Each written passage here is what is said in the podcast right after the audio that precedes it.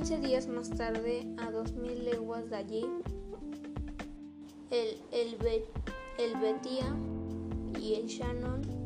navegando en sentido opuesto por la zona del Atlántico, comprendida entre Europa y Estados Unidos, se señalaron mutuamente al monstruo. En esa observación simultánea se creyó poder evaluar la longitud mínima del mamífero en más de 350 pies ingleses cuadrados, dado, dado que el Shannon y el Helvetia eran de dimensiones inferiores aun cuando ambos midieran cientos de metros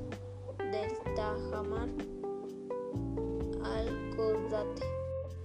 Ahora bien, las ballenas más grandes, las que los parajes de las islas Aleutinas, no sobrepasan los 56 metros de longitud y es que llegan a alcanzar tal, tal dimensión.